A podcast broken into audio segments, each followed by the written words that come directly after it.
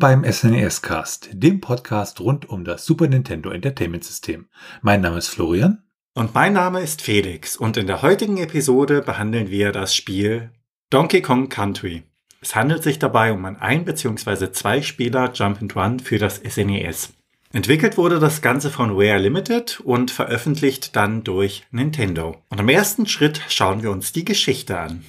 Und da schauen wir uns dann die Firma erstmal an, nämlich Rare Limited. Die wurden ja 1985 in England gegründet und haben so eine Anzahl von NES-Spielen entwickelt und haben dann so im Jahr 1993, 1994 sozusagen ja fast den Gewinn, den sie da aus den NES-Zeiten gemacht haben, in äh, ja, äh, Silicon Graphics Workstations investiert und haben damit dann halt sehr, sehr gute Spiele entwickelt.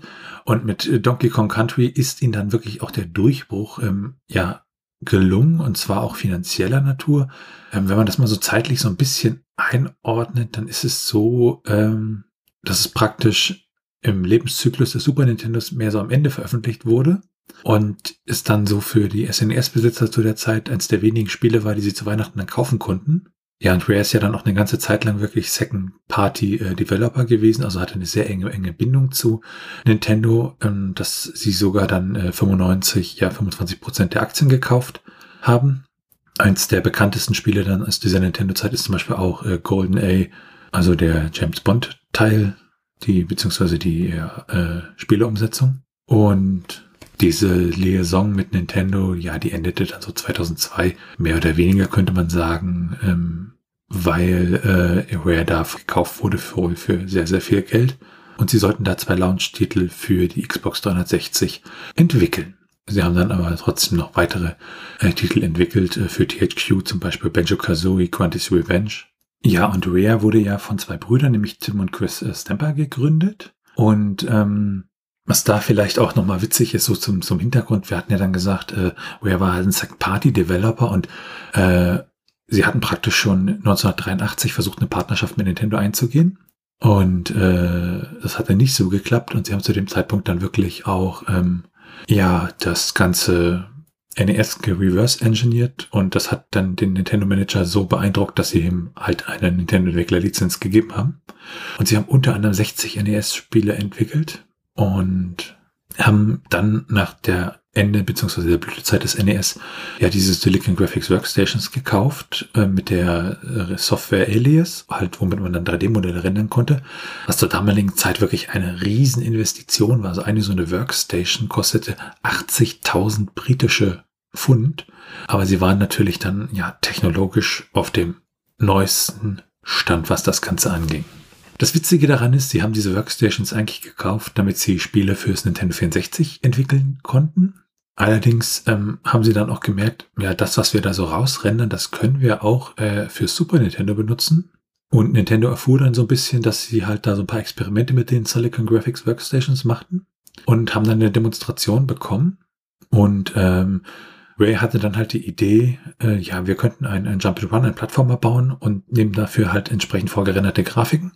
Und Nintendo hat gesagt, okay, ihr dürft dafür äh, Donkey Kong benutzen, weil Donkey Kong war auch ja zu dem Zeitpunkt, muss man dazu sagen, eine relativ erfolglose Serie. Also da ist halt nicht mehr so viel passiert.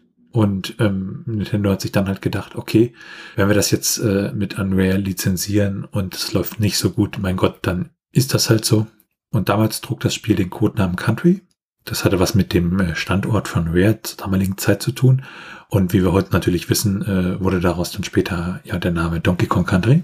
Für die Entwicklung haben sie dann erstmal ein Team zusammengestellt. Das waren um die zwölf Leute und ähm, das war dann auch zur damaligen Zeit wirklich ein äh, ja sehr sehr großes Team und in der Geschichte der Firma Rare dann auch das größte Team. Ähm, Nintendo war so ein bisschen äh, skeptisch, so auf, wegen der Grafik, weil man halt so ein bisschen Angst hatte, dass das dann spielerisch nicht so schön wird. Und äh, ja, der, der Gameboy-Erfinder, äh, das war ja Gunpei Yokoi, fand das Spiel dann sieht zu sehr nach 3D aus, aber äh, äh, ja, Shigeru Miyamoto hat halt Rare da unterstützt, beziehungsweise eine Zustimmung gegeben. Witzigerweise war es auch das erste Donkey Kong Spiel, mit dem Miyamoto also nicht wirklich was zu tun hatte, also wo er nicht wirklich Produzent war. Weil zu dem Zeitpunkt hat er dann auch an äh, Super Mario World 2 Yoshi's Island gearbeitet. Ähm, das heißt aber nicht, dass er sich da komplett rausgezogen hat, sondern hat immer wieder Impulse gegeben, Entscheidungen getroffen und äh, war dann doch durchaus in das Spiel halt wirklich involviert. Und äh, ja, Nintendo und geistiges Eigentum, da denkt man ja aber, das Ganze ist relativ ähm, stringent gehalten. Und wenn man aber da den Aussagen glauben darf, war es bei Rare dann zu dem damaligen Zeitpunkt so, äh, dass äh, ja sie da einfach machen konnten, mehr oder weniger. Ja, das Team, was Donkey Kong entwickelt hat, wurde innerhalb der Firma dann auch so ein bisschen abgeschirmt, dass sie wirklich in Ruhe da entwickeln konnten und haben ungefähr 18 Monate von Beginn bis Ende gebraucht. Und am Ende waren es dann ja so summa summarum äh, um die 20 Personen, die daran gearbeitet hat.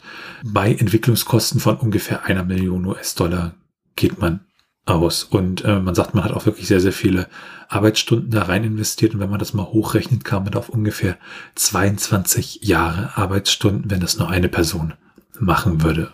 Und äh, das waren dann, ja, muss man leider sagen, dann wirklich auch Arbeitstage äh, so 12 bis 16 Stunden. Und ähm, jetzt fragt man sich, warum dieser Druck? Und es gab da so die Geschichte, dass Nintendo ja im Konsolenkrieg mit Sega war und man wollte dieses Spiel halt rechtzeitig ähm, ja, zu Thanksgiving fertig haben an der Stelle. Ja, und Rare guckte sich dann bei der Entwicklung äh, ja auch die Super Mario Serie an, was so das Leveldesign angeht. Und man hatte das auch so ein bisschen so entwickelt, dass man halt, äh, wenn man das gut getimt und gut geübt hat, wirklich äh, ja sich konstant durch das Level bewegen konnte, was natürlich heutzutage dann auch den äh, Speedrunnern äh, ja entgegenkommt.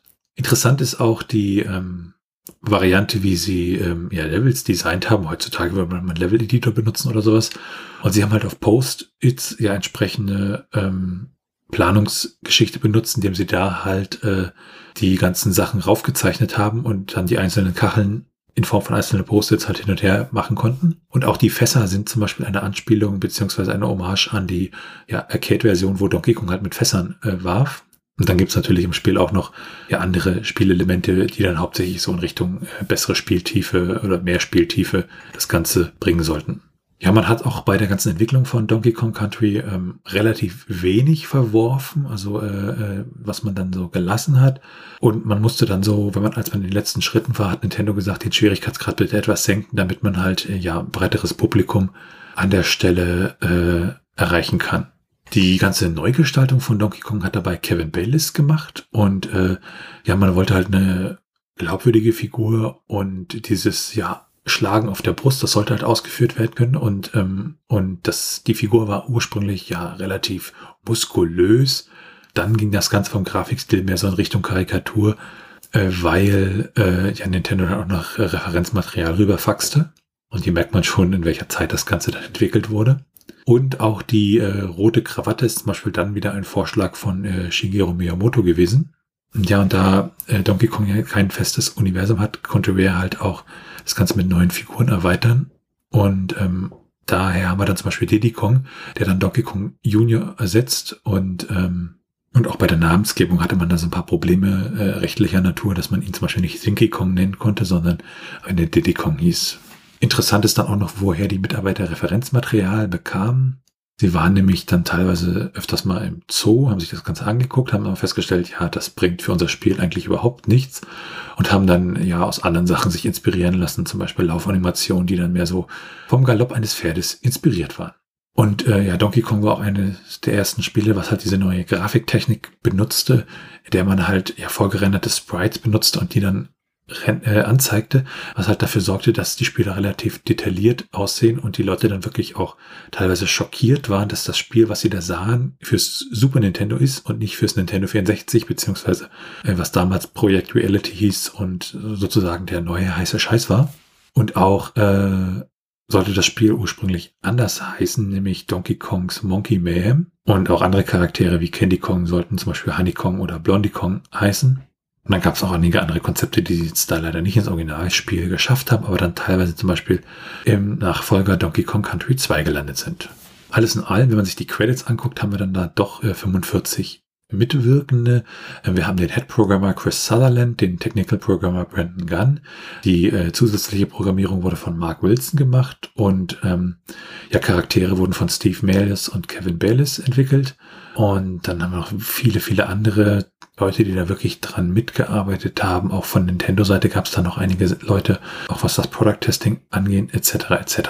Veröffentlicht wurde das Spiel schlussendlich in Europa am 24. November 1994, in den USA am 25. November 1994 und in Japan am 26. November 1994. Also eigentlich ein weltweit zeitgleiches Release, was dann halt äh, ja zu der Zeit dann doch noch nicht so gewöhnlich war, wie es heute ist, sondern das war dann schon ein bisschen was Besonderes. Und das führt auch dazu, dass das SNES sozusagen wesentlich länger nochmal an Lebenszeit gewann. Und ähm, das Spiel kam ja auch äh, wenige Tage vor der Einführung der PlayStation in Japan heraus und hat so ein bisschen dann ja die die Leute halt ja davon überzeugt, na ich muss ja von meinem Super Nintendo jetzt nicht gleich auf die PlayStation umsteigen oder so, weil ähm, ja das SNES kann ja auch noch eine ganze Menge. Ähm, da muss ich ja jetzt nicht unbedingt umsteigen, weil dann so sozusagen das was dahinter steckte. Und damit kommen wir zum Setting. Im Spiel hat König K. Wool Donkey Kongs Bananenvorrat gestohlen und eigentlich war es so gedacht, dass Diddy Kong in dieser stürmischen Nacht auf genau diesen Bananenvorrat aufpassen sollte. Wie es so in stürmischen und gewitterigen Nächten so der Fall ist, gibt es da einen Überfall und die Kremlings tauchen auf. Die Kremlings sind ja krokodilartige Kreaturen, die dann den Bananenvorrat gestohlen haben und jetzt ist es an Donkey Kong und Diddy Kong genau diesen Bananenvorrat wieder zurückzuholen. Und auf diesem Weg lauern da ein paar Gefahren, die es zu besiegen gilt. Damit sind wir dann auch schon beim Gameplay angelangt. Zu Beginn, wie das so üblich ist, werden die Logos der einzelnen beteiligten Firmen eingeblendet und dann landet man im Intro. Dort sieht man Cranky Kong mit einem Grammophon, der auf einem Gerüst sitzt und plötzlich fällt da ja eine größere, modernere Version dieses gewissermaßen Grammophons herunter, nämlich ein Kassettenrekorder. Und nur Momente später fällt Cranky Kong, dieser ja, ältere, gebrechliche Gorilla, durch einen Schubs von Donkey Kong herunter. Die Szene wechselt anschließend nahtlos in den Dschungel. Dabei tanzt Donkey Kong zur Musik auf seinem überdimensionierten Kassettenrekorder und das kann Cranky Kong natürlich nicht auf sich sitzen lassen. Er besorgt sich ein Fass TNT, also Dynamit, und wirft es als Rache hoch auf diese Palmen, auf der Donkey Kong gerade abtanzt. Nach der sichtbaren Explosion dieses Fasses landet man dann im Titelbildschirm. Donkey Kong Country wird als Name eingeblendet und im Hintergrund sieht man dann, wie Diddy Kong die Hand von Donkey Kong hält, während dieser sich mit Hilfe einer Liane durch den Dschungel schwingt. Das Spiel kann man innerhalb von drei Modi spielen. Den Einzelspielermodus, den Zweispielermodus und den Zweispielermodus miteinander statt gegeneinander. Spielt man das Spiel gegeneinander, geht es darum, das Level in der schnellstmöglichen Zeit zu schaffen. Spielt man das Spiel im Zweispielermodus, so übernimmt jeder eine Rolle. Das heißt, einer kann Donkey Kong spielen und einer kann Diddy Kong spielen.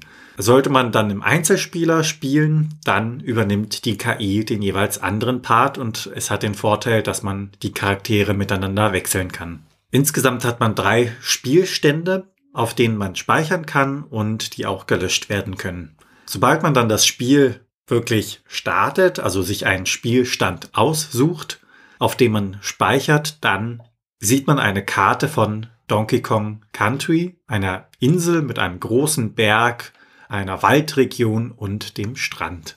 Zu Beginn wird eine Weltkarte gezeigt, auf der man sich dann von den einzelnen Punkten, welche die jeweiligen Welten darstellen, hin und her bewegen kann. Zu Beginn ist die Auswahl selbstverständlicherweise begrenzt und man startet mit dem ersten Level.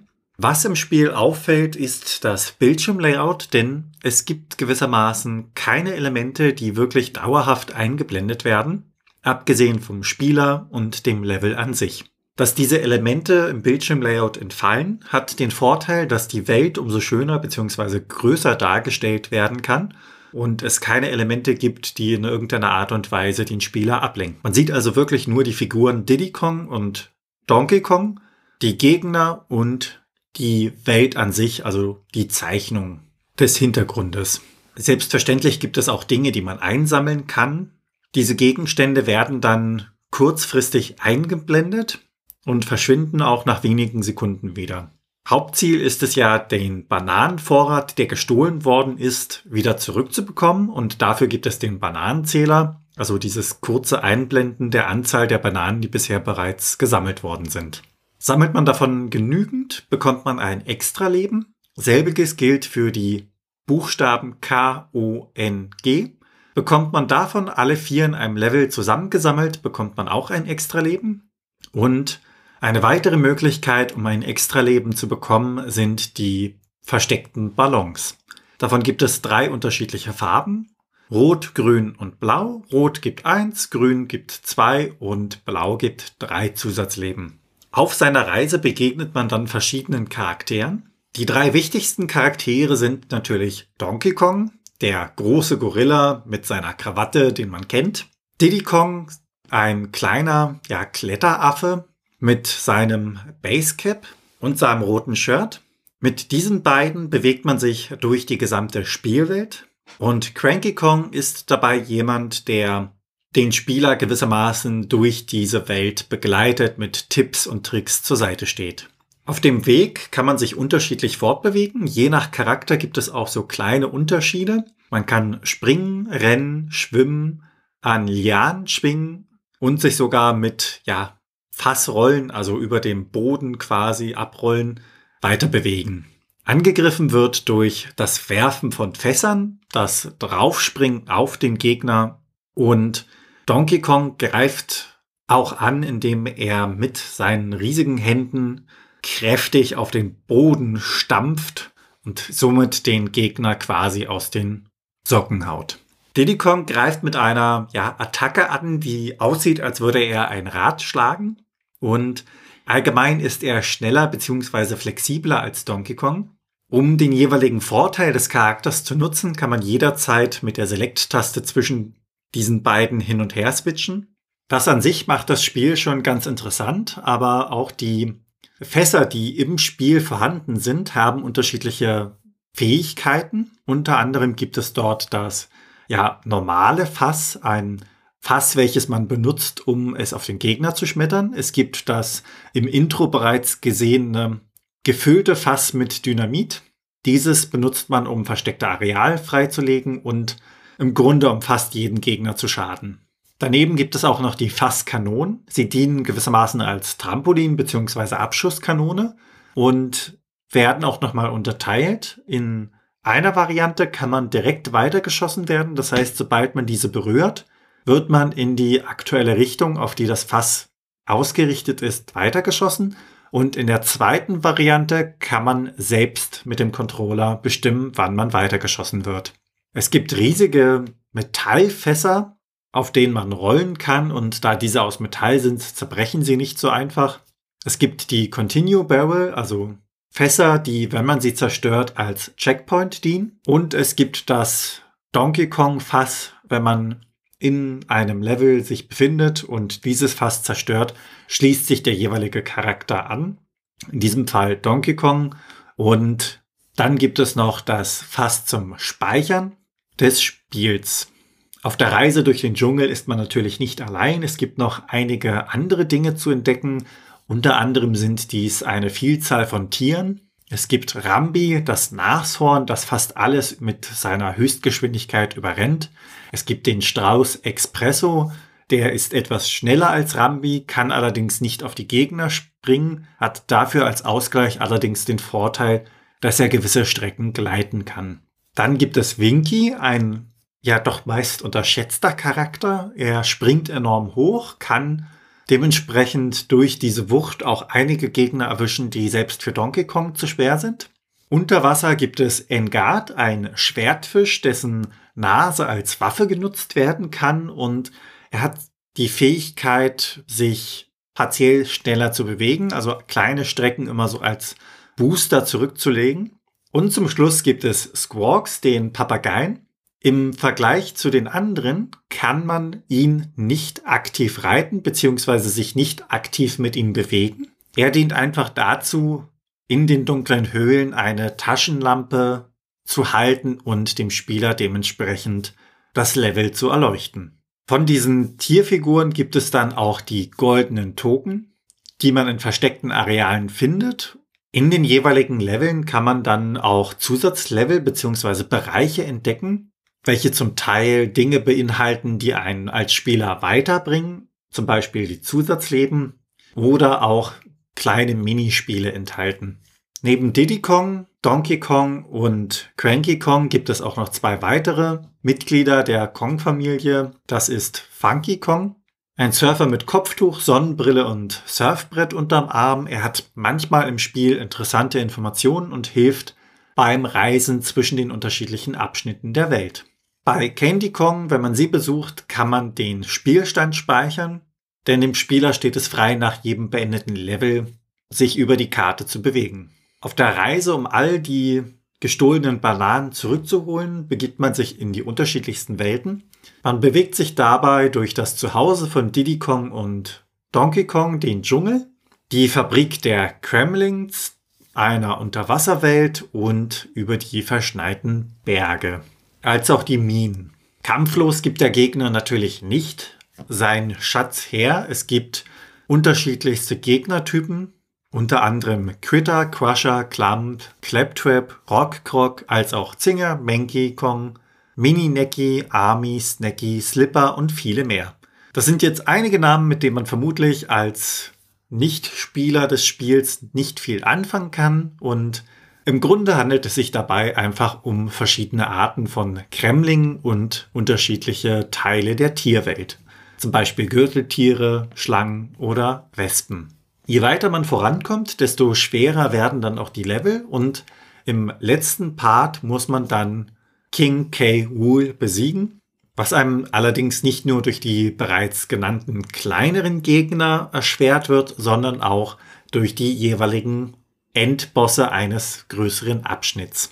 Das Ganze wechselt sich ab. Es gibt langsamere und schnellere Passagen und auch so kleine Zwischengespräche, die mit Humor gespickt sind. Dadurch wird das gesamte Spiel einfach ein wenig aufgelockert und es macht das Gesamtpaket auch interessanter. Der Humor an sich ist an den britischen angelehnt und hat auch zum Teil einfache Slapstick-Elemente dabei. Schafft man es dann ganz zum Schluss, den Oberbösewicht King K. Wool auf seinem Schiff zu besiegen, bekommt man eine riesige gelbe Banane, auf der das Nintendo-Logo prangt und Donkey Kong feiert dabei seinen Sieg. Kurz darauf befindet man sich dann wieder bei Cranky Kong und dieser ist ja auf seine eigene Art und Weise schon stolz auf Donkey Kong. Anschließend geht genau dieser in seine Höhle zurück, freut sich, denn Dort ist sein riesiger Schatz an Bananen wieder zurück und versammelt. Im Anschluss sieht man noch zwei Sequenzen. Zum einen die Sequenz, in der die unterschiedlichen Gegner mit den jeweils eingeblendeten Namen durchs Bild schwirren. Und zum anderen eine kleine Sequenz, in der Diddy Kong und Donkey Kong ein wenig miteinander kabbeln und dann ganz zum Schluss laufen wie gewohnt die Namen der beteiligten Macher am Spiel durchs Bild. Und damit kommen wir dann zur Steuerung. Mit Select kann man zwischen den Charakteren Donkey Kong und Diddy Kong hin und her switchen. Mit Start kann man das Spiel pausieren bzw. wieder aufnehmen. Mit Y kann man rollen bzw. ein Rad schlagen und man lässt sie gedrückt, um mit dem Charakter zu rennen, ein Fass aufzunehmen oder um es zu werfen. Die Y-Taste dient des Weiteren auch in Kombination mit dem Digitalkreuz nach unten dazu, dass man Lianen schneller herunterkommt. Mit der B-Taste kann man schwimmen bzw. normal springen. Und mit A kann man vom jeweiligen Reittier absteigen und abgestiegen kann man dann mit der A-Taste wie Select zwischen den beiden Charakteren hin und her wechseln. Kommen wir dann zur Grafik und dem Sound. Die Grafik ist natürlich das, was so ja bestechend ist durch dieses vorgerenderte. Die Bäume, die Gegner, halt alles wirklich 3D gerendert und auch zum Beispiel ähm, in dem Level mit den Tempelanlagen, die sehen halt wirklich gut aus. Und deshalb ist das ROM auch relativ groß. Was manchmal so ein bisschen komisch wirkt, vielleicht aus heutiger Sicht, ist, dass ähm, ja die Figuren dann doch so ein bisschen ausgeschnitten, gepixelt doch wirken. Das Witzige ist, diese Technik, ja vorgerenderte Bilder zu benutzen, die ist ein bisschen älter. Das ist nämlich bereits 1993 passiert. Und zwar in dem äh, Spiel Stardust für den Amiga. Und äh, Rare hat ähm, für diese ganze Sprite-Geschichte eine Komprimierungstechnik entwickelt, damit sie halt eher mehr unterbringen können bei ungefähr gleichem äh, Speicherplatzbedarf. Und getauft haben sie diese Technik äh, Advanced Computer Modeling. Und äh, Ray hatte damals auch Angst äh, durch die Konkurrenz durch Uniracers, da ist ja auch die, das ähm, Ganze ja vorgerendert und äh, sie hatten da Angst, dass äh, DMA Designing da Konkurrenz macht. Ähm, wer noch mal ein bisschen mehr über Uniracers erfahren möchte, da gibt's eine Episode des SNES-Casts zu. Und ähm, sie waren dann aber wirklich halt relativ erleichtert, als sie gemerkt haben, oh, bei Uniracers ist nur dieses ja Einrad vorgerendert. Sie haben dann angefangen, das Ganze mit äh, ja, Power Animator die Figuren zu bauen und dann Texturen hinzugefügt und haben dann entsprechend die Animationen erstellt und die dann entsprechend rendern lassen.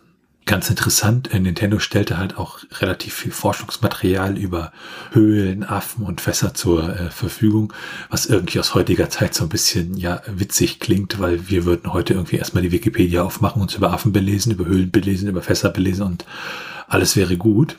Und ähm, ja, durch diese ganzen vorgerenderten Grafik war halt wirklich hohe Detailgenauigkeit möglich. Und äh, das Team wurde halt auch so ein bisschen ja gedrängelt, immer weiter zu gehen und so Lichteffekte und Wettereffekte mit einzubauen.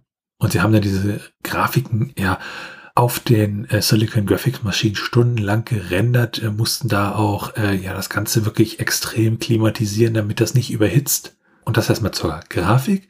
Dann haben wir die Musik. Ähm, da ist für den Großteil der Musik David Weiss äh, ja verantwortlich. Der war ursprünglich Freiberufler und ähm, ja, hatte auch so das Gefühl, ach okay, Donkey Kong, das ist, ja, ich komponiere hier nur Platzhaltemusik. Äh, und das wird dann später durch die entsprechenden japanischen Komponisten ersetzt. Ja, und er hatte dann, äh, wurde dann gebeten, drei Demostücke aufzunehmen und ähm, das kam entsprechend gut an und er hat dann das Angebot erhalten, wirklich die endgültige Musik zu komponieren. Und er konnte dann auch die Grafiken sehen und konnte ein Level spielen, damit er so ein bisschen das Gefühl hatte, ja, wie muss das Ganze sein? Und hat dann Samples ausgewählt und die Musik für den Soundchip optimiert. Und äh, im Gegensatz zu dem Team hat er in einem ehemaligen Viehstall gearbeitet. Das klingt jetzt irgendwie wahrscheinlich relativ witzig so aus der heutigen Perspektive. Aber das heißt ja nicht, dass er nicht ausgebaut war. Und die Musik selbst gilt halt als relativ atmosphärisch. Auch es gibt die Umgebungsgeräusche und ähm, ja, dass dann auch je nach Level da unterschiedliche Musik kommt. Die Grafikgeschichten wurden ja wirklich sehr, sehr ausgereizt und Rice wollte das dann auch bei der Audiotechnik erreichen und wirklich die beste Performance da abliefern. Für einige Stücke, zum Beispiel Aquatic Ambience, ähm, da hat er wirklich fünf Wochen gebraucht zum Komponieren. Ist übrigens auch sein Lieblingsstück. Und daneben hat noch Evelyn Novakovic Tracks beigesteuert, sieben Stück an der Zahl, unter anderem das Theme für die Weltkarte, das war auch ihr erstes ähm, Super Nintendo-Projekt. Und äh, in Zusammenarbeit mit Weiss, der ihr dann so ein bisschen bei einigen Sachen half, äh, hat das dann entsprechend geklappt, dann auch die Hardware kennenzulernen. Und auch die Musik, die während des Intros mit Cranky Kong gespielt wird, das ist halt eine Variation des ursprünglichen Donkey Kong äh, ja, Themes. Und da schließt sich dann sozusagen so ein bisschen der Kreis. Wenn man sich dann nochmal die Geschichte von David Rice vielleicht anguckt, der hat halt wirklich Musik gemacht, seitdem er acht Jahre alt war und hat sein älterer Bruder äh, Klavierunterricht genommen. Und er musste auch so weit, äh, so lange warten, bis er dann auch Klavierunterricht nehmen durfte. Und ähm, hat dann auch Trompete gespielt und äh, ja, trug dann, wie man das halt so macht, mit 14 Zeitungen aus und kaufte sich davon ein Schlagzeug, hat dann äh, bei der Band mitgemacht und das ging dann halt immer so weiter und hat dann irgendwann für ein NES-Spiel äh, ja Musik gemacht. Und da musste er dann aber so mit, mit ja, hexadezimalen Zahlen programmieren, anstatt irgendwie mit, was für Musiker vielleicht normaler ist, mit irgendwie Noten. Und das ist auch eine so eine Sache, also während ja äh, die SNES-Entwickler da mittlerweile in den meisten Fällen wirklich Musikwerkzeuge hatten zu Musik machen, die halt relativ leicht zugänglich war, war das beim äh, Soundtreiber von Rare halt immer noch sehr, sehr ja, technisch. Da musste man halt hexadezimale Notationen eingeben. Und das war dann halt, äh, ja, sozusagen Anführungszeichen etwas rückständiger, aber hat der Musik am Ende dann doch nicht geschadet. Im Raum selbst haben wir dann um die 20 Musikstücke, nämlich 22 an der Zahl drin. Die sind von einer Minute bis äh, ja so vier, fünf, knapp sechs Minuten lang und ähm, daneben auch noch ein paar Soundeffekte für, wenn man das äh, Levelziel erreicht hat oder eine Fanfare oder sein Leben verloren hat. Es gibt für Donkey Kong auch eine relativ ähm, umfangreiche OC Remix Community, wo dann halt die Musik aus dem Spiel auch geremixed wird. Also grundsätzlich kann man sagen, Donkey Kong ja ein relatives Knallerpaket aus Grafik und Sound-Musik. Und ja, wie hüpft man sich sozusagen oder schwingt man sich sozusagen dann als Affe durch die Levels? Da schauen wir jetzt mal in der Strategie nach. Es gibt den Donkey Kong Country Golden Guide für Super Nintendo und das SNES e Classic, welches unter anderem alle Karten, Videos, Gegner, Gegenstände als auch die Komplettlösung beinhaltet, was allerdings heutzutage relativ schwer sein sollte zu beschaffen. Grundsätzlich hilft es, sich in den einzelnen Leveln genau umzuschauen und die versteckten Areale zu finden. Insgesamt gibt es dann sechs Zwischenbosse, die eher schwierig werden sollten und natürlich unseren großen Endboss. Und auf diese wollen wir uns hier auch im Strategieteil konzentrieren. Zuerst einmal begegnet uns als erster Zwischenboss ein brauner Biber mit riesigen Backenzähnen und dieser hüpft über die Bühne immer hin und her, was durch ein nerviges Lachen noch begleitet wird. Ihn kann man eigentlich ganz einfach besiegen, man muss ihm einfach nur auf den Kopf springen. Und das sollte auch ganz gut gelingen, denn er bewegt sich ja nicht allzu schnell. Insgesamt muss man ihn fünfmal treffen und nach jedem Hüpfer wird er minimal schneller. Insgesamt sollte er allerdings kein großes Problem darstellen. Dann kommen wir zum zweiten Boss. Es handelt sich dabei um einen Vogel mit einem langen Hals. Im Grunde kämpft man genau gegen diesen Hals und den sich darauf befindenden Kopf, denn er taucht immer auf einer Seite auf in unterschiedlichen Höhen und wenn er angreift, dann spuckt er eine Nuss auf den Spieler. Um sie angreifen zu können, muss man auf den Reifen in der Mitte springen und auf ihrem Schnabel landen. Der ideale Zeitpunkt ist kurz nachdem sie auftaucht und bevor sie mit der Nuss angreift. Auch sie geht nach insgesamt fünf Treffern zu Boden. Als nächstes begegnet uns eine riesige Hummel mit dem Namen Bumblebee und sie hat die Fähigkeit, dass wenn sie verärgert ist, also angegriffen worden ist, rot zu werden und in diesem Zustand ist sie unempfindlich, also immun gegenüber den Angriffen. Bei diesem Kampf ist es von Vorteil, Diddy zu sein, denn er kann ja ein Fass vor sich herhalten, um sich zu schützen. Und wenn Bumblebee in dieses Fass fliegt, verletzt er sich. Wird man beim Angriff von ihr in die Ecke gedrängt, also an eine der jeweiligen Wandseiten, dann sollte man warten, bis sie den Höhepunkt erreicht und in dem Moment kann man sie dann angreifen. Hier ist die Schwierigkeit auch dadurch gegeben, dass je öfter man sie trifft, desto länger bleibt sie rot, also unverwundbar, und desto länger muss man ihren Angriffen ausweichen. Im vierten Bosskampf wird man ein kleines Déjà-vu haben, denn auch hier kämpft man wieder gegen einen Biber.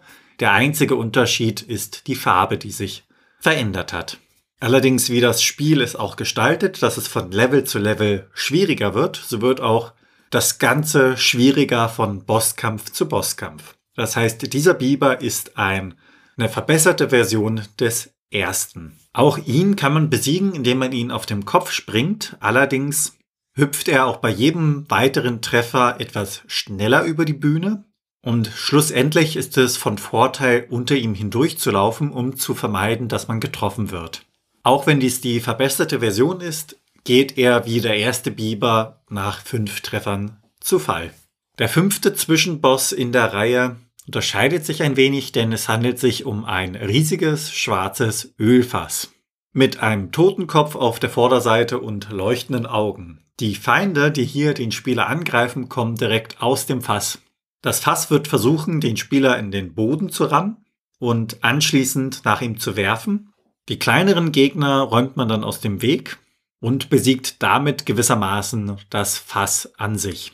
Zuerst kämpft man gegen Critters, Slippers, dann Claptraps, Clumps und bei den Clumps wäre es von Vorteil, wirklich Donkey Kong zu sein, um diese zu erledigen. Nach dieser kleinen Abwechslung kommt dann der sechste Zwischenboss. Es ist wieder eine Variation, ähnlich wie beim Biber, nur diesmal vom Vogel. Und wie es so ist, da sie einmal besiegt worden ist, möchte sie sich rächen, ist recht wütend und dementsprechend auch herausfordernd. In diesem Fall darf man sie erst angreifen, wenn sie keine Nüsse mehr spuckt, denn nach jedem Treffer spuckt sie eine zusätzliche Nuss aus als Angriff. Das kann mitunter ganz schön knifflig werden, dem Ganzen aus dem Weg zu gehen. Da eignet sich natürlich wieder Diddy Kong, da er kleiner und agiler ist. Man muss da ein klein wenig variieren mit seiner Sprunghöhe. Das heißt, als Diddy Kong springt man wiederum auf den Reifen in der Mitte und es gibt ja dort eine Maximalhöhe, die man springen kann. Sollte man diese allerdings nutzen, dann wird man um ein Vielfaches öfter von den Nüssen getroffen. Das heißt, da muss man ein wenig in der Sprunghöhe variieren. Aber auch hier schadet man, indem man wartet, bis sie komplett ihre Nusssalven abgeschossen hat und um ihr dann anschließend auf den Kopf zu springen. Auch sie wird dann nach fünf Treffern insgesamt aufgeben. Der letzte Boss ist der König, den man besiegen muss und ja, es handelt sich dabei um eine große grüne Echse mit einer Krone und einem Umhang. Dieser Kampf ist eher eine Sache des Timings, das man sich merken muss. Zu Beginn wirft er die Krone auf den Spieler und dieser weicht man aus, indem man einfach drüber hüpft, um anschließend den Kopf von ihm zu erreichen und Schaden auszuteilen. Schafft man dies erneut, dann stürmt er über den Bildschirm hin und her. Er wirft bzw. greift ja mit seiner Krone an, was dann im späteren Verlauf, wenn man ihn mehrfach getroffen hat, von Kanonenkugeln, welche aus dem Himmel fallen, unterstützt wird. Auch diese Phase mit den Kanonenkugeln wiederholt sich. Im Kampf geht er dann zu Boden, was etwas tückisch ist, denn man glaubt schon, den Kampf gewonnen zu haben. Allerdings steht er wieder auf, wirft seine Krone recht schnell und greift auch direkt an. Dem kann man ausweichen, indem man einfach unter ihm drunter durchrollt. Die Angriffe an sich sind ja mehr oder minder identisch und variieren nur in ihrer Geschwindigkeit. Dementsprechend ist es wirklich wichtig, auf das Timing zu achten. Und damit kommen wir zu den Cheats und Geheimnissen. Da gibt es einmal ein Cheat, mit dem man dann sozusagen das Spiel mit 50 Leben beginnen kann, indem man eine bestimmte Tastenkombination im Menü entsprechend ausführt. Und daneben gibt es dann noch einige andere Cheats für den Musiktest oder äh, ja den sogenannten Bad Buddy Code. Fürs Spiel gibt's auch Cheatcodes und Cheatcodes werden ja benutzt, um äh, ja über Emulatoren oder Module wie das Pro Action Replay oder den Game Genie bestimmte Speicherstellen zu manipulieren, um zum Beispiel den, den Wert für die Leben immer auf den gleichen Wert zu setzen, dass die Leben nie sinken. Und da gibt es ähm, ja Codes für Unverwundbarkeit, äh, Codes dafür, dass äh, Feinde, wenn man sie nur berührt, praktisch sofort kaputt gehen, egal an welcher Stelle, für unendliche Leben, auch zum Beispiel die Anzahl der Bananen kann man einstellen, die man benötigt für ein extra Leben oder dass man mit einer bestimmten Anzahl von Leben startet. Dann gibt's ja diesen Soundtest, den man da freischalten kann im Menü. Dort kann man sozusagen die ganzen ja, Musikstücke nochmal einzeln durchhören. Und es gibt auch ein paar Debug-Funktionen, die sozusagen auch noch im finalen Spiel drin sind. Und wenn man da entsprechende Game Genie Codes etc. eingibt, kann man diese Funktionen wieder einschalten. Das sind dann die Bug-Funktionen zum Beispiel, die bestimmte Sachen anzeigen, wie die Kamerakoordinaten oder ähm, ja die Kollisionsgeschichten, dass man das damals halt entsprechend debuggen konnte. Und dann gibt's auch einen ja, anderen Modus, wo man dann bestimmte Informationen bekommt über bestimmte IDs, über bestimmte Informationen im, im, im Safe-RAM. Äh, und so ähnliche Debug-Geschichten gibt's für Bewegungsdebugging oder für das Debugging der Paletten. Damit sind wir dann beim Blick äh, ja auf die Unterschiede. Das fängt ja schon bei den Titeln an. Zum Beispiel in Japan heißt das Spiel Super Donkey Kong, hier bei uns Donkey Kong Country. Und äh, es gibt natürlich auch andere Titel, zum Beispiel Donkey Kong Country 1, wenn man dann die ganze Reihe ja betrachtet. Und äh, schön ist, dass das Spiel ja auch auf unterschiedlichen Systemen erschienen ist, wie zum Beispiel es gab eine Game Boy Color Version mit einem exklusiven Level und noch einigen anderen äh, Erweiterungen wie Bonusspiele. Und wenn man dann wieder zurück auf die SNES-Version schaut, da gab es zum Beispiel äh, ja vor dem finalen Release-Version, wo zum Beispiel der Bananenzähler ja kein Limit äh, äh hatte. Es war sozusagen äh, ein Sammler alle Bananen-Modus, aber der wurde halt schlussendlich äh, gestrichen. Auch die Animation der Bananen sind ein bisschen äh, schneller und bestimmte äh, ja, Affen, zum Beispiel Donkey Kong, Diddy Kong, konnten halt wesentlich höher springen. Und zum Beispiel gibt's auch äh, Vorversionen, wo es im ersten Level noch geregnet hat, was dann halt äh, im finalen Spiel nicht mehr passiert ist. Und dann gibt's da auch entsprechend Änderungen äh, bei bestimmten Farben etc. Dann ganz interessant, ja, Donkey Kong Country gab es in unterschiedlichen Versionen. Also wir haben zum Beispiel bei den US-Versionen eine 1.0, eine 1.1 und eine 1.2. Ähm, ja, die erste Version ist halt die ursprüngliche und ähm, in der 1.1 da wurden einige Fehler äh, ja beseitigt und auch äh, zum Beispiel das, das Continue-Fass in dem einen Level etwas höher positioniert. Auch in der Version 1.2 hatten einige Gegner ja keine Kollision, was dazu führte, dass man da durchlaufen konnte. Und auch mit den Minecarts wurden einige Fehler noch korrigiert, ein paar Warp-Fehler korrigiert. Das ist dann sozusagen die 1.2-Version der US-Version und auch die letzte Version, die da erschien. Und in Europa haben wir die 1.0er-Version. Ähm, anschließend erschien die 1.1-Version, die etwa ja dann auch die Bugs gefixt hat, die in der 1.2-Version der US-Version gefixt wurden. Wenn wir das dann mit der japanischen Version vergleichen, also da haben wir zum Beispiel beim Titelscreen, da steht halt bei uns Donkey Kong Country und in Japan steht Super Donkey Kong da. Also wirklich ein, ein ja, neuer Titelscreen. Auch das Bild dahinter ist anders. Es ist nicht nur, dass die Schrift da anders ist, das ist alles ein bisschen verändert worden. Und in der japanischen Version gibt es auch nicht wirklich Welten, sondern halt Level. Und dann gibt es wirklich eine unglaubliche Anzahl von ja kleinen Änderungen, die halt geändert wurden in der japanischen Version. Zum Beispiel ähm, Level äh, Wild Shark Culture wurde halt einer von den Mini-Neckis am Ende entfernt. Ähm, also es wurden relativ viele Gegner entfernt und äh, hier mal und da mal Sachen hinzugefügt, ähm, die halt alle darauf hinweisen, dass versucht wurde, das Spiel durch diese Änderung sozusagen einfacher zu machen. Damit werfen wir dann einen Blick auf die technischen Daten, also zur allgemeinen Erklärung. Wir schauen uns das ROM an, schauen uns den ROM-Typ an, schauen, was die internen Header über das Spiel aussagen. Und ähm, bei äh, Donkey Kong Country ist es so, dass wir da eine ROM-Größe von 32 Megabit haben. Also es ist schon ein sehr, sehr großes ROM für Super Nintendo-Verhältnisse.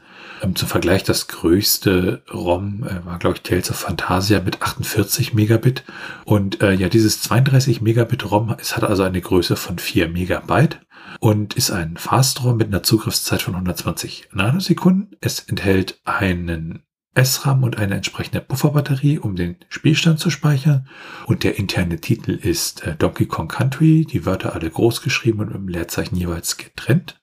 Und in Japan hieß das Spiel Super Donkey Kong im internen Titel und äh, auch dort die Wörter einzeln groß geschrieben und mit dem Leerzeichen getrennt.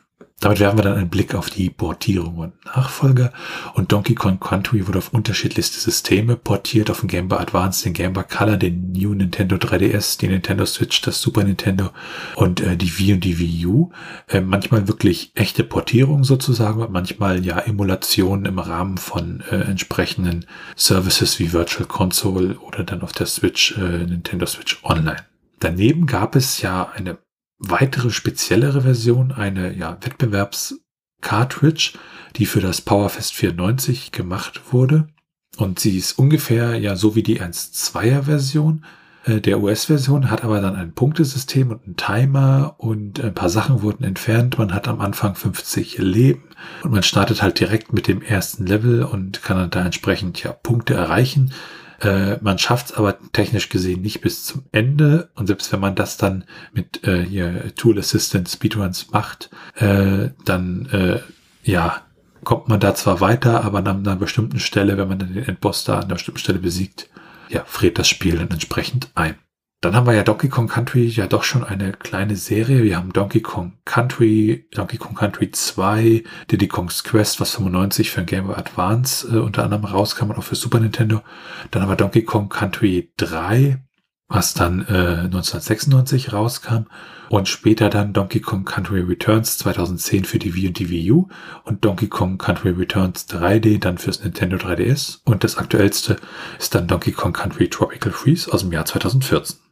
Und daneben gibt es natürlich auch noch Donkey Kong Games, also nicht nur Donkey Kong Country Games, sondern Donkey Kong Games, aber die wollen wir jetzt hier weiter nicht beleuchten. Da gibt es natürlich das klassische Donkey Kong und dann hier und da das eine oder andere Donkey Kong Spiel. Und damit sind wir beim Trivia.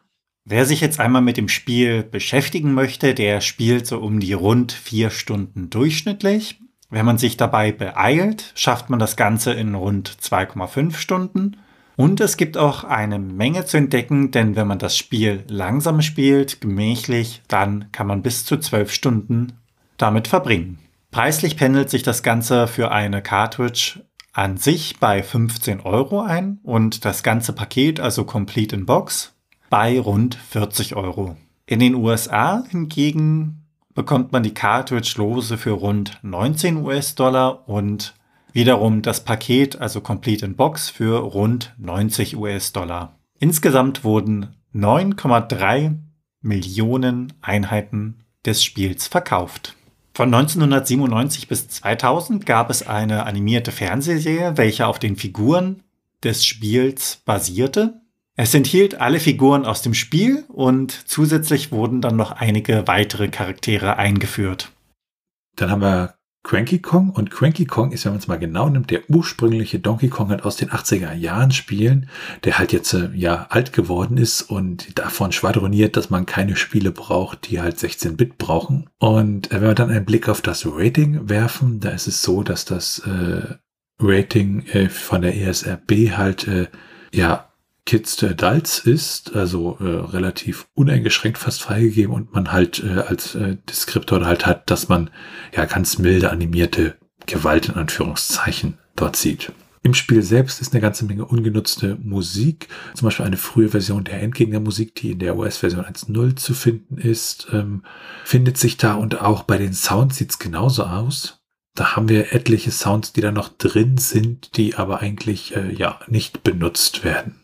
Also von Fanfaren oder Arpeggios äh, bis zu Heultönen ist da einiges drin. Dann haben wir auch bei den äh, Raum-IDs, die im Spiel benutzt werden, einen ungenutzten Raum, den Raum 21. Da war früher mal ein Bosskampf drin, aber der wurde dann irgendwie während der Entwicklung hat sich das da ja raus entwickelt. Auch bei den Animationen und den entsprechenden Frames gibt es einige ungenutzte, die man teilweise dann im ROM halt finden konnte. Und was auch interessant ist, es gibt halt auch ungenutzten Dialog, zum Beispiel äh, von Cranky Kong, den man dann äh, nutzen kann. Und da sieht man dann auch, dass äh, ja so während der Entwicklung der Charakter von Cranky Kong so von ich bin ein netter alter Mann mehr in Richtung ich bin ein ja verärgerter alter Mann gewandert ist. Es gibt auch Fonts, also Schriftarten, die im Spiel enthalten sind, die halt äh, ja aber nicht dort benutzt mehr werden, mit unterschiedlichsten Symbolen äh, und einige dieser Fonts wurden wahrscheinlich dann auch in den entsprechenden Debug-Funktionalitäten benutzt, um dort bestimmte Werte anzuzeigen. Dann gibt es ja in der europäischen Version einen Sprachauswahlbildschirm und äh, auch in der US-Version 1.0 ist das verfügbar, wenn man da äh, entsprechend über ein Cheat-Modul bestimmte Werte setzt. Ähm, da ist zum Beispiel die deutsche Übersetzung schon vollständig drin, aber bei der französischen äh, ja, sieht man dann halt nur ein paar kaputte Grafiken an der Stelle. Dann gibt es auch einen ja, Regionscheck, der erscheint, äh, wenn man halt versucht, die NTSC-Cartridge in einem PAL-System abzuspielen und unterschiedlich. Das Schöne ist, ähm, dieser Check, der wird auch ja so ein bisschen verborgen. Da muss nämlich eine bestimmte äh, Geschichte gecheckt werden und äh, die kann man normalerweise relativ einfach rauspatchen und hier wird das ein bisschen anders gelöst, dass man halt nicht einfach mit einem ganz einfachen Patch das lösen kann und sozusagen das Ganze so ein bisschen, ja, versteckt ist an der Stelle. Und es gibt auch eine Meldung, äh, die erscheint, wenn man ja in der Theorie sowas wie Game Genie oder Pro Action Replay einsetzt, also Cheat Devices, die dann halt eine Meldung ausgeben. Dafür ist auch entsprechend der Code in der Cartridge hinterlegt, aber man konnte da bisher keinen Code finden, der diese Funktionalität ja auch erweitert an der Stelle. Es gibt auch einige äh, ja, Anti-Piracy-Maßnahmen, also dass das Spiel nicht einfach kopiert werden konnte. Dann kommt dann zum Beispiel in der internationalen Version ein entsprechender Bildschirm, wo halt draufsteht, this product will not operate when connected to a device which makes unauthorized copies. Und technisch wird dieser Check gelöst, indem halt geguckt wird, ist der SRAM bei 0 Kilobyte, dann kommt die Warnung, oder ist mehr als 2 Kilobyte SRAM ja gefunden worden, weil normalerweise hat das das Spiel nicht. Ja, aber diese Cartridge-Kopierer haben halt entsprechend größeren Speicher meist gehabt, damit sie die Spiele auch wieder abspielen konnten. Damit sind wir dann bei den ROM-Hacks und bei ROM-Hacks geht es halt darum, das Spiel ja zu patchen, Übersetzungen zu machen, irgendwie Sprites auszutauschen etc. Und bei Donkey Kong Country ist es so, dass es eine ganze Menge an äh, Utilities gibt, zum Beispiel Randomizer. Äh, wen interessiert, was Randomizer sind, da haben wir ja auch eine Episode zugemacht im SNES-Cast. Und ähm, ja, da gibt's ein paar von, es gibt so eins, zwei Editoren. Dann haben wir ein paar Übersetzungen, nämlich einmal ins Spanische, ins Koreanische und ins Portugiesische.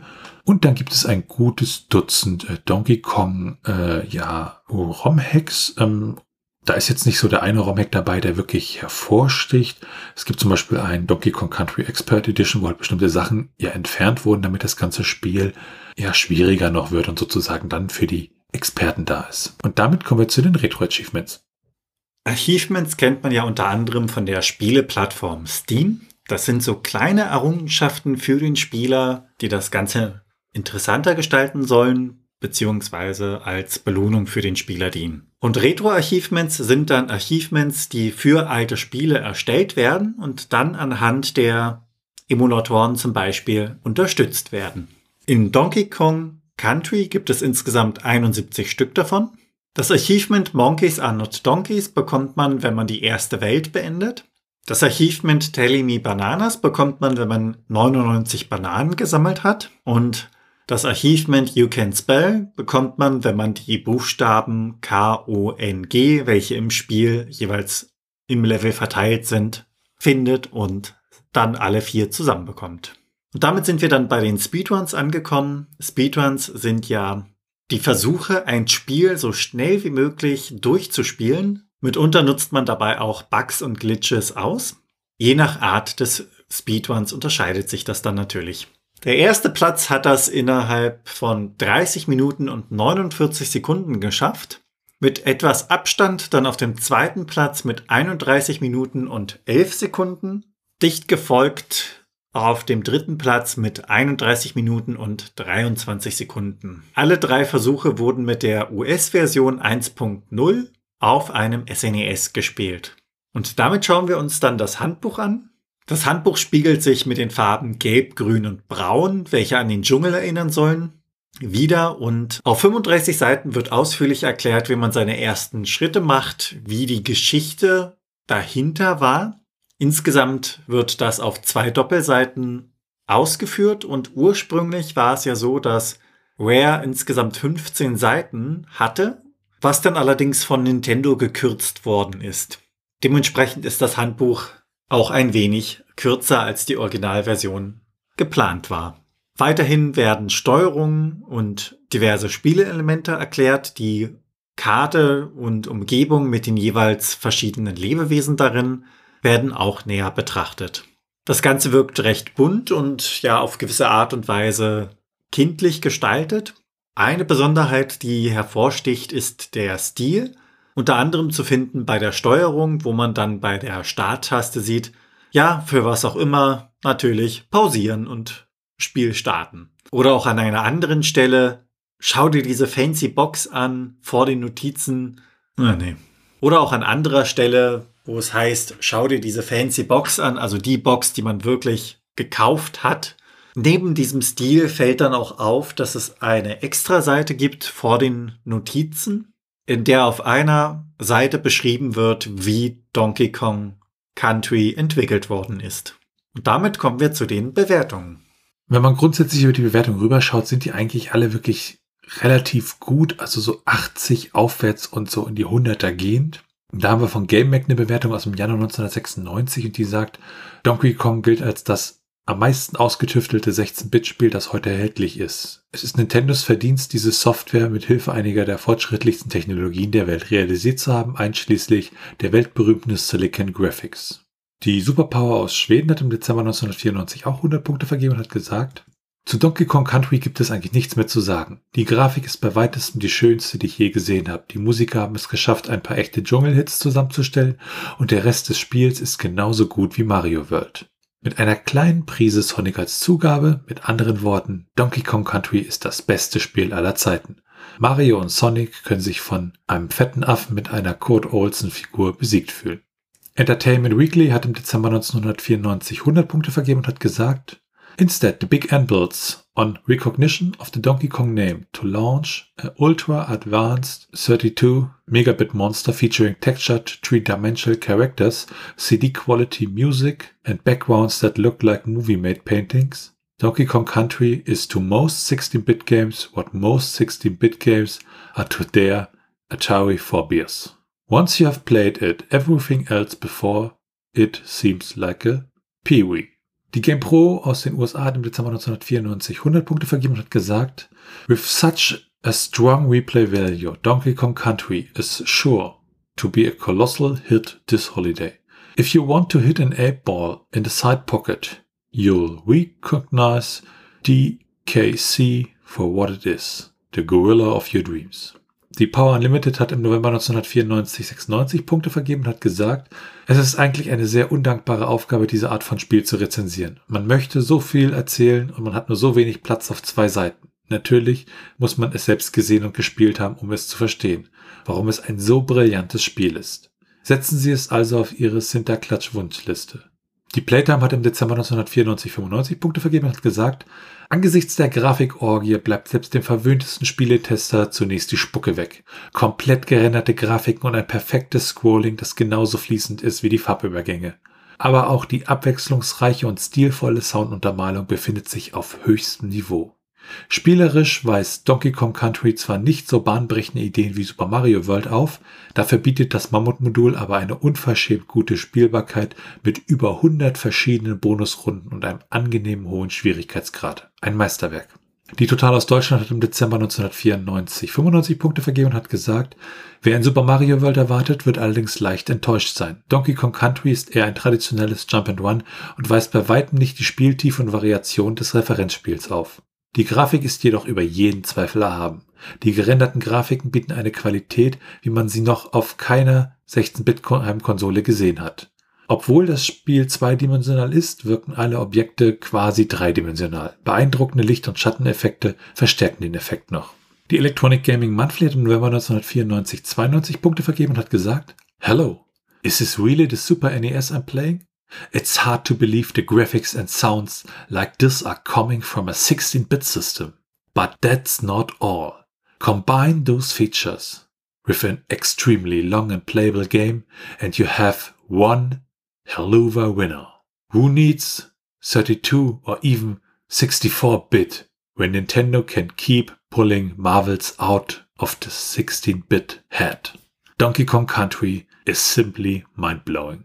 Die Megafan hat im November 1994 92 Punkte vergeben und hat gesagt, Donkey Kong Rules. Was Mario seinen Mitstreitern bisher immer voraus hatte, war das überaus intelligente Leveldesign gepaart mit jeder Menge neuer Ideen, jedoch ohne eine umwerfende Aufmachung.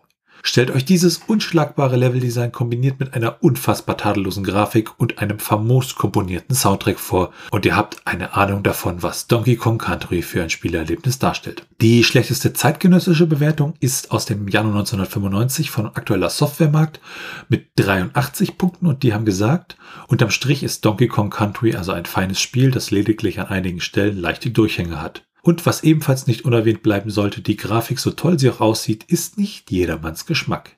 Ich stehe total drauf, während einige Kumpels alles viel zu glatt und kalt aussieht. Geschmackssache, also, wie so oft. Und die schlechteste Bewertung, äh, die wir überhaupt finden konnten, ist von Honest Gamers, äh, die äh, Kategorie Stuff Reviews Only mit 50 Punkten und die haben gesagt, As a rule, this game is quite average. You are unlikely to find much of anything remarkable about it at all.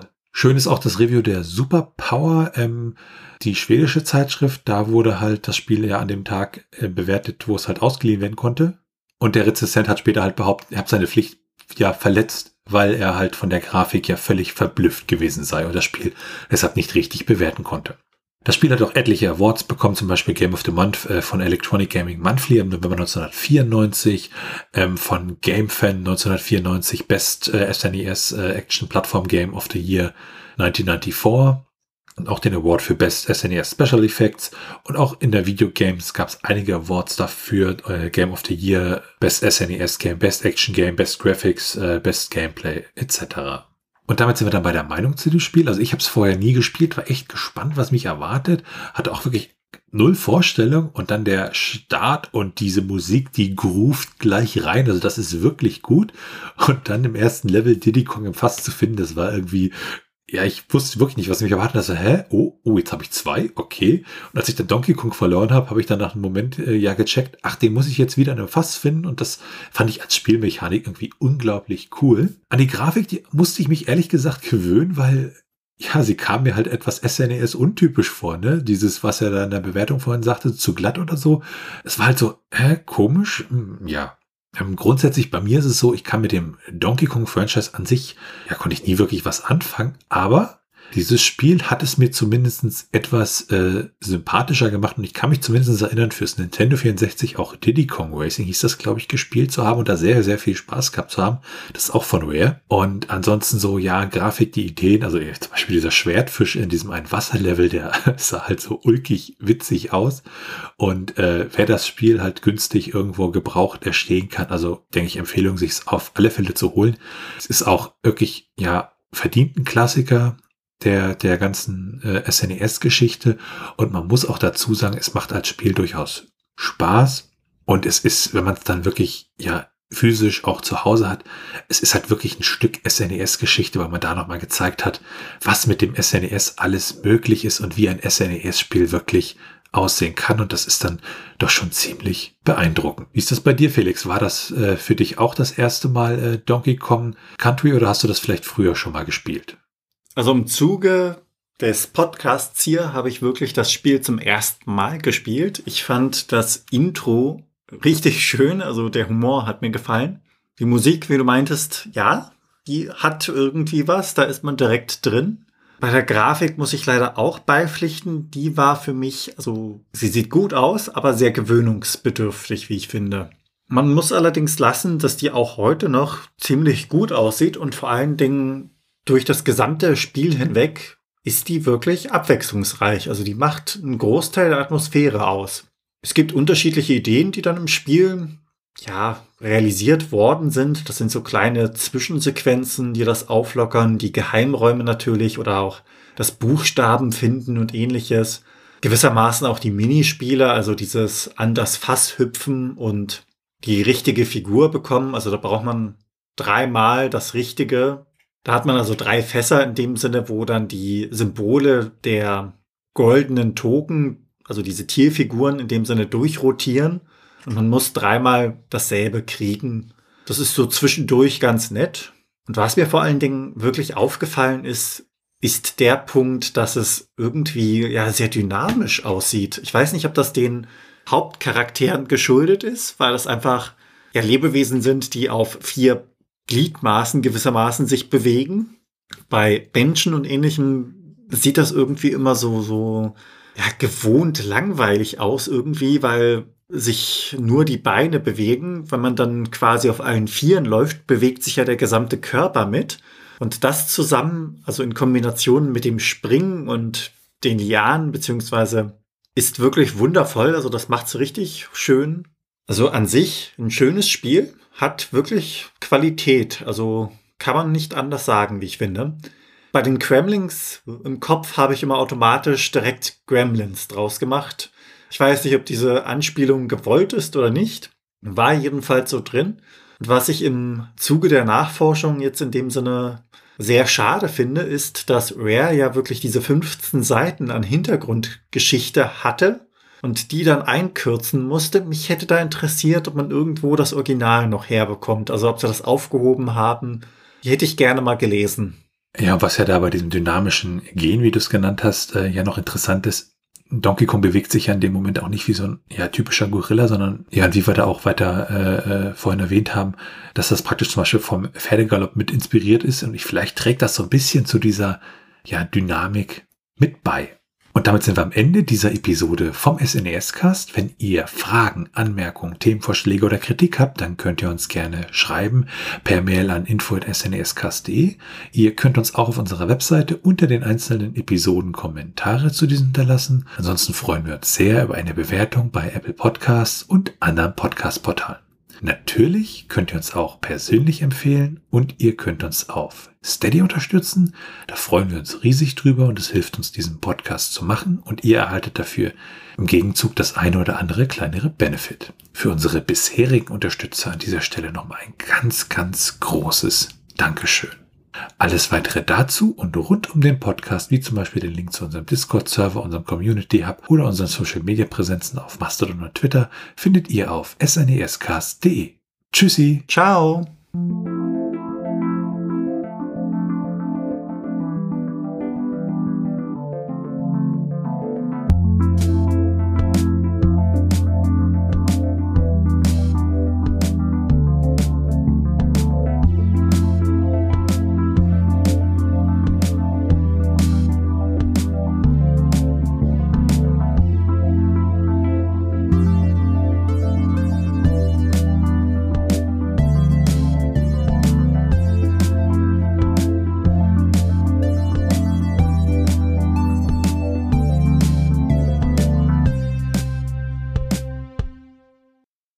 Produktion von Tone H.